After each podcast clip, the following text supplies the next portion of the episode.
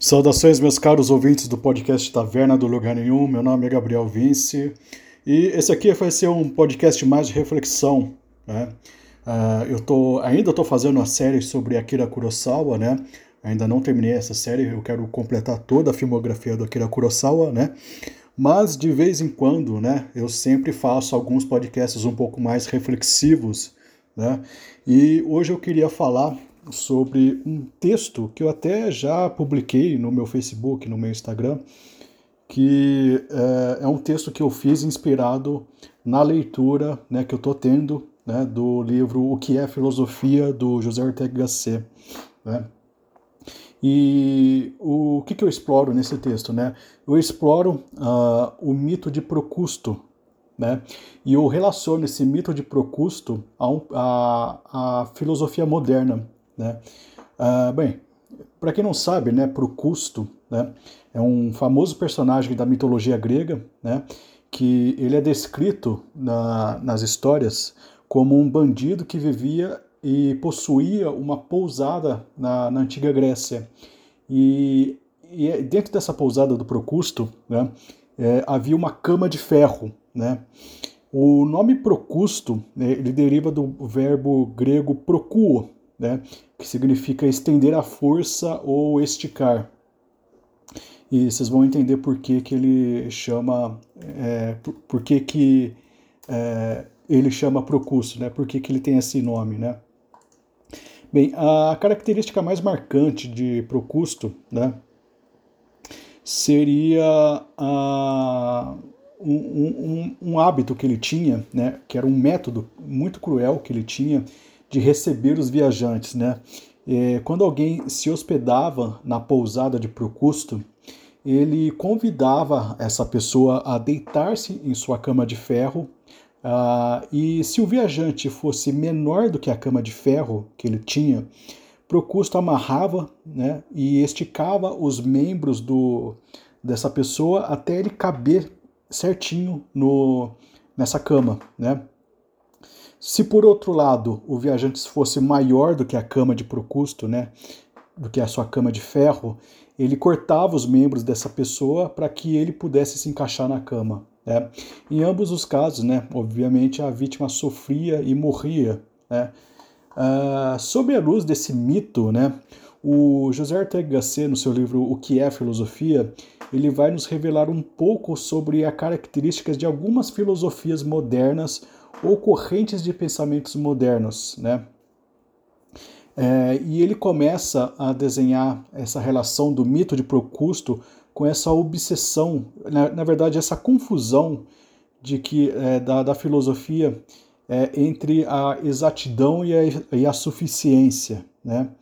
É, a gente está falando, o, o José Ortega nesse livro, ele fala bastante sobre Uh, o, uma coisa que eu já falei anteriormente num podcast anterior, é, no pod, no, especificamente no podcast uh, onde eu falo sobre uma série, qual que é o nome?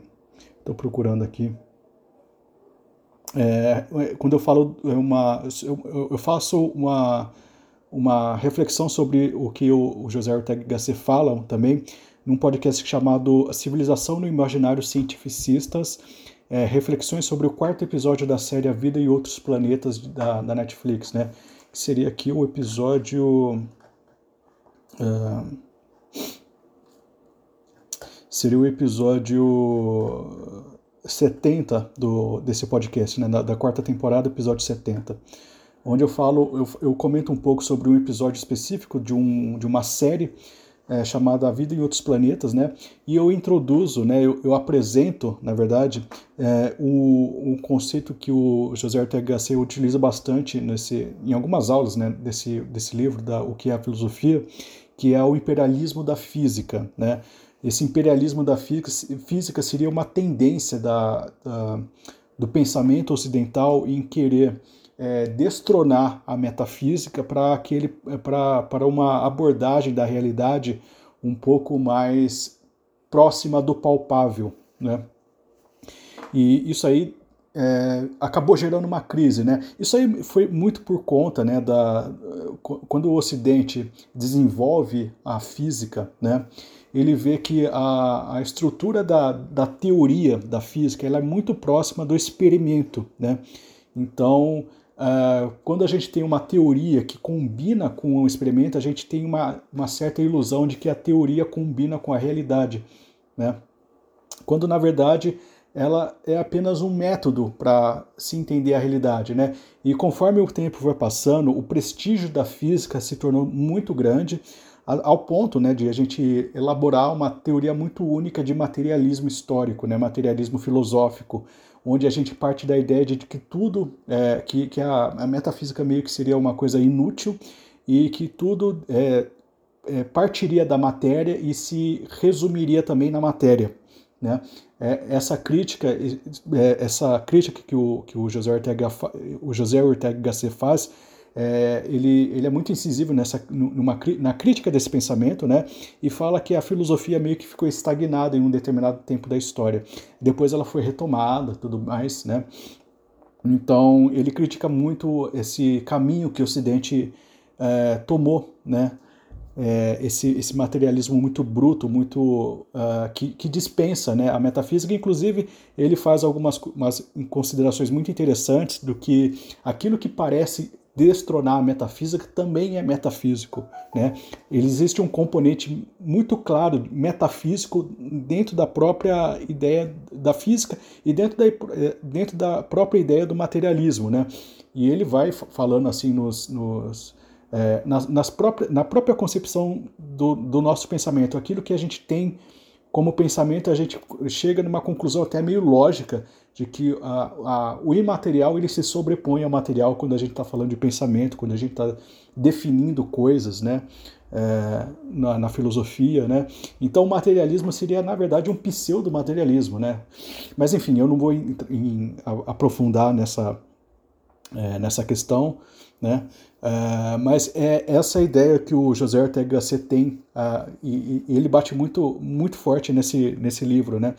E, e você vê ele voltando essa mesma ideia é, muitas vezes de diversas formas, né? E aqui ele faz uma relação é, do, dos conceitos de exatidão e suficiência. Né? Segundo José Ortega Gasset, a diferença da verdade científica e da verdade filosófica é que a primeira é exata, mas é insuficiente, enquanto a, segunda é suficiente, mas não é exata. Ou seja, a, a verdade científica é exata, né? ela consegue ser exata, mas ela é insuficiente porque ela é apenas um recorte da, da realidade. Enquanto a verdade filosófica, ela não é exata, né? ela não consegue ser exata, mas ela consegue ser suficiente porque ela tem uma projeção é, sobre a totalidade, né? Ela tem essa ambição, né? Ele, ele até fala que uh, o ato de filosofar é até um ato heróico, né? Porque você está fazendo um, uma coisa extremamente necessária, extremamente é, vital para todas as outras áreas do conhecimento, só que você sabe que você, vai, você não vai encontrar uma, uma resposta exata para tudo, né? Mas é, é, necessário que você tenha essa ambição. Ele fala até mesmo por que, que a gente filosofa, sendo que é, parece um esforço inútil, né? É que a gente não consegue não filosofar, né? Essa, essa, é, a, essa é a resposta dele. É como se a gente estivesse é, tentando alcançar um determinado objeto numa mesa e, e, se dá conta que não tem braço, mas a gente quer o objeto mesmo assim. É, e, e é essa, essa ideia, né? Por falar em não ter braço, né, a gente tá, eu vou voltar ainda no, no mito de Procrusto. Né?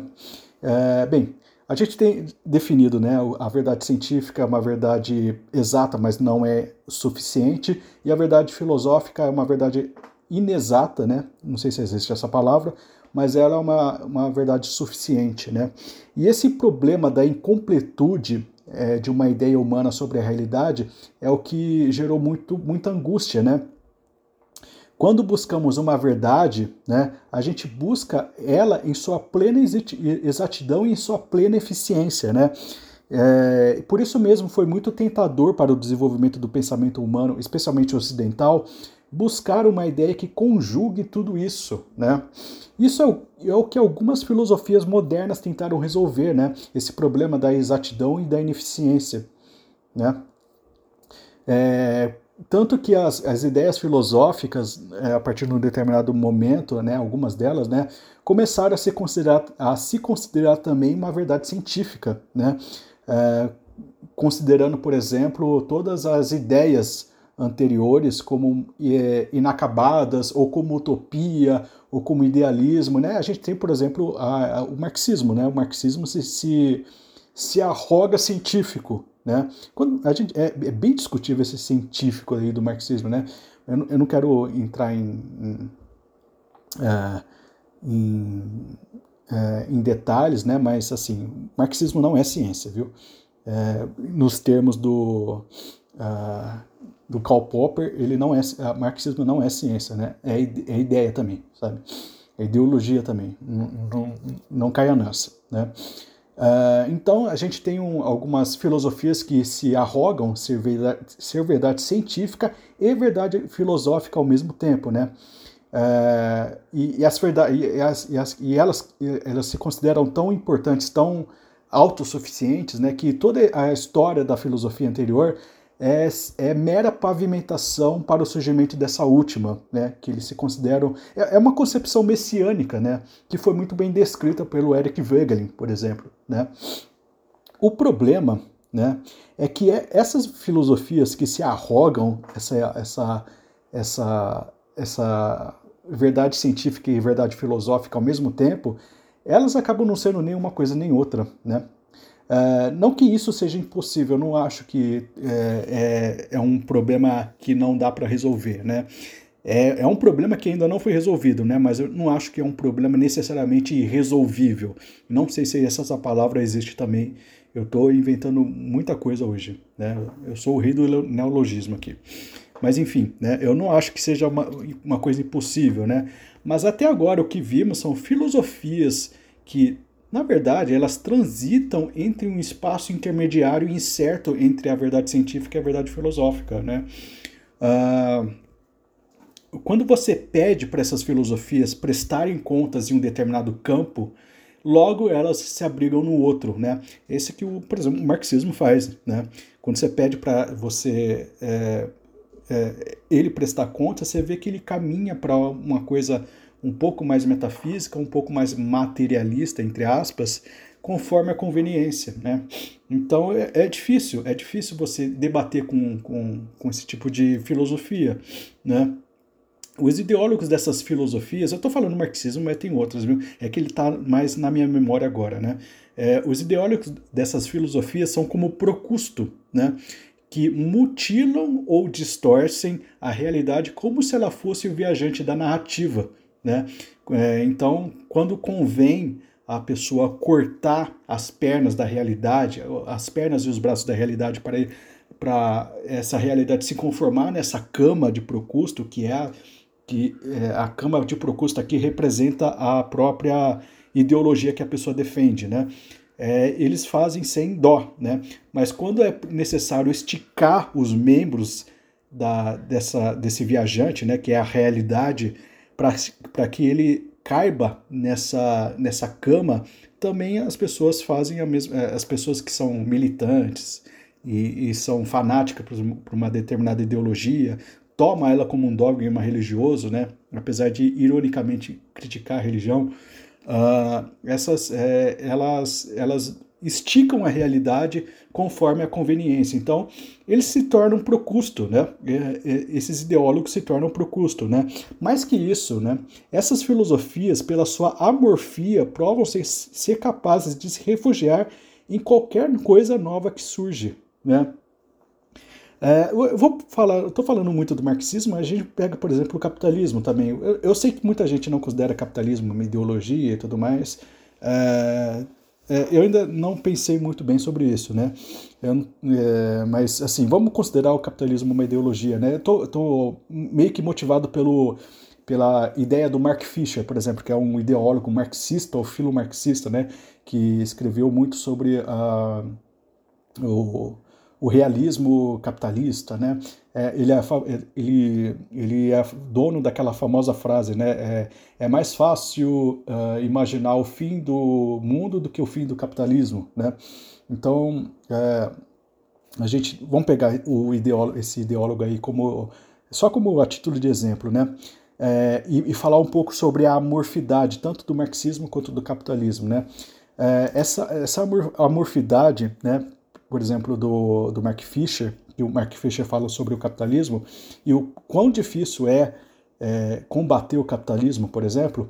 Inclusive, ele ficou bastante é, é, um filósofo marxista assim muito angustiado, né? E ele acabou até se matando, né?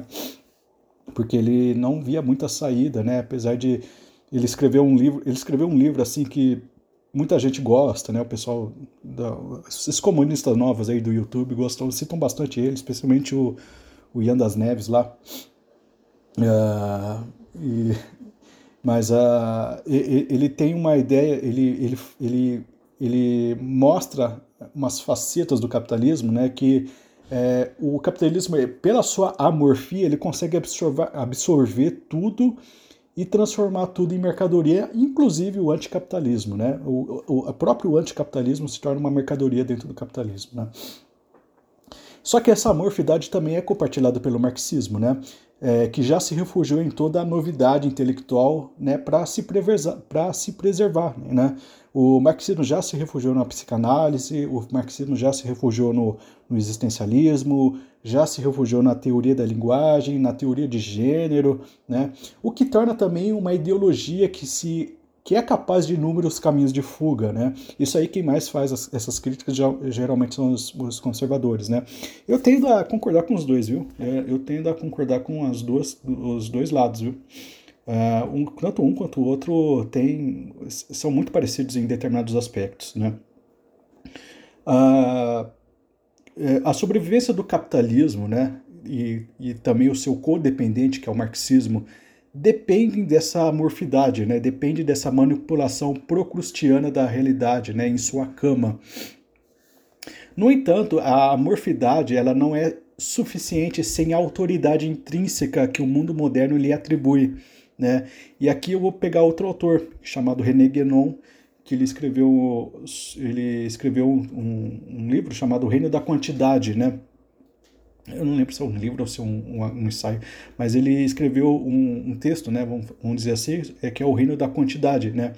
É, e o conceito de reino da quantidade é uma ideia é, é central na filosofia do René Guénon e apresenta né, uma, fra uma fase histórica caracterizada pelo domínio, né, aliás, melhor, pelo predomínio do quantitativo sobre o qualitativo, né, que isso para ele né, seria uma inversão de valores que resulta no declínio espiritual e na desintegração das sociedades. Né. Para quem não sabe, né, o René Guénon é um, um autor muito querido, acho que talvez o principal autor do, do tradicionalismo, né, junto com Júlio Zévola, né? Mas o René Guénon, pelo que eu andei lendo, ele é muito mais prestigiado que o Júlio Zévola. Eu não, eu não sou tradicionalista, né? Eu vou, já vou falar aqui, mas é, algumas ideias deles, né? Eu também não estudei tão a fundo para dizer que eu sou que eu tenho crítica ao tradicionalismo, né? Eu não estudei nada muito a fundo a respeito de muitas coisas, né? Uh, talvez haja uma resposta para isso, mas até, até o momento, até o presente momento, que é 2 de, de julho de 2023, aqui, é, as críticas que, ele faz, que eles fazem à modernidade, para mim, são bem. bem é, é, não, não foram refutadas, né? Ah, para mim, condiz com a realidade, né? Pode ser que eu tava, esteja vendo uh, coisas assim. Pode ser ignorância minha, já foi que essa ideia já foi refutada, mas até o presente momento eu não, não encontro reputação, né? E, e, o conceito, né, eu já falei né, do conceito do reino da quantidade, que é uma ideia central da filosofia do René Guénon, é, que representa né, esse predomínio quantitativo sobre qualitativo. E é uma coisa interessante, porque eu faço essa conexão né, do René Guénon, que não tem nada a ver com José Ortega Gasset, mas eu vejo muita semelhança em, em, em, nesse, nesse diagnóstico, né? Quando a gente está falando do reino quantitativo sobre o qualitativo, a gente está falando sobre o reino quantitativo, é o reino da, do imperialismo da física do, do que o José Ortega Gasset fala, né? que é o reino da medição, da, da exatidão, né? Do, o, aquilo que é quantificável é aquilo que, que, que dá para você mensurar, é mensurável, é científico, é, é a, a, existe uma proximidade grande entre a teoria, o, o, abstrato da teoria com a realidade das coisas que você experimenta, né?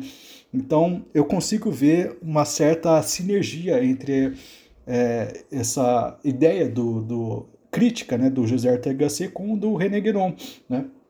E é, e é uma, assim, uma associação que não, não vi ninguém fazendo. Assim, é uma coisa que surgiu como um insight na minha cabeça. Eu já conhecia a ideia da, do, do reino da quantidade do René Guénon. Aí quando eu fui ler o do José Ortega C, que não tem nada a ver com o René Guénon, eu vi, eu, eu vi que ele ia se aproximando a uma certa ideia que o René Guénon tinha. Né?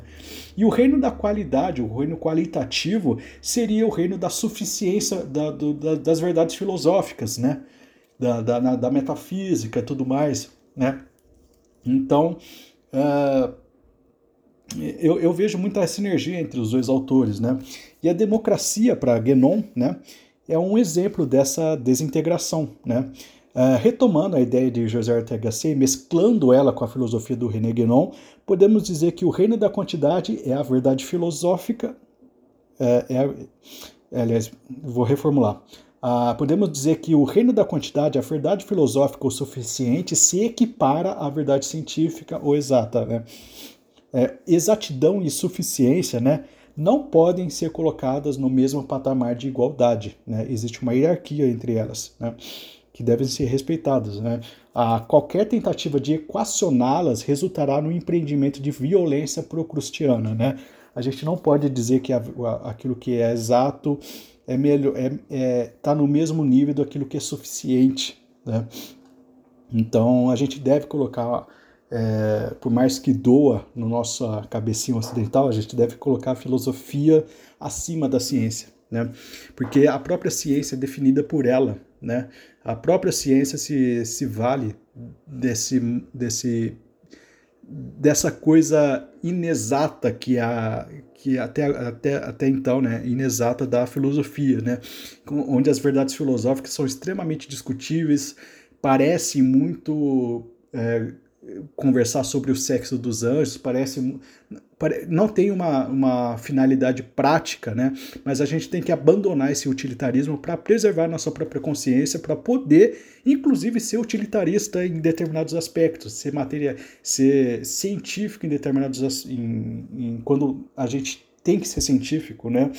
A gente tem que preservar esse, esse esse campo abstrato que não vai que não vai é, oferecer para nós respostas imediatas para os problemas materiais que a gente está passando.